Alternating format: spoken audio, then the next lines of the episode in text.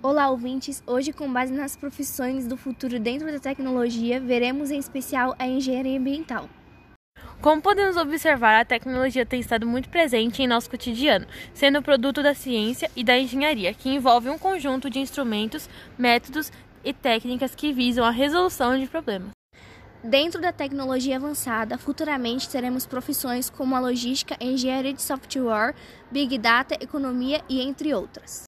Com foco na engenharia ambiental, que estuda os problemas ambientais de forma integrada nas suas dimensões ecológicas, social, econômica e tecnológica, com vista a promover o desenvolvimento sustentável, o engenheiro ambiental deverá saber reconhecer, interpretar e diagnosticar impactos ambientais, negativos e positivos, avaliar o nível de danos ocorridos no meio ambiente e propor soluções integradas de acordo com o direito do ambiente vigente.